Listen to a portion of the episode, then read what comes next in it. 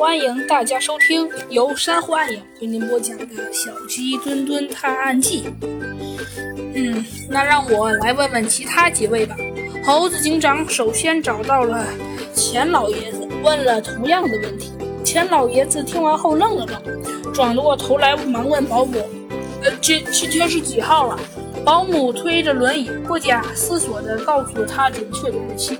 钱老爷子又问：“那我今天干了些什么呀？”保姆又告诉了他，他今天几点起床，早餐吃了什么，晒了多久太阳。猴子警长跟小鸡墩墩面面相觑，今天的事儿都记不住，更别提昨天了。那就顺便问问你吧，你昨天下午在做什么？听到什么动静没？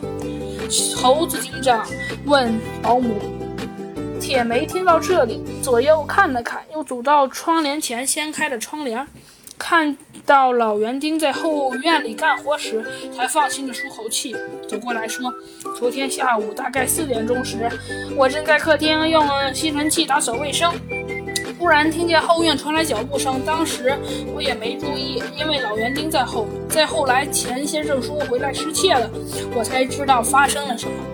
你的意思是，老园丁或许和这事儿有关？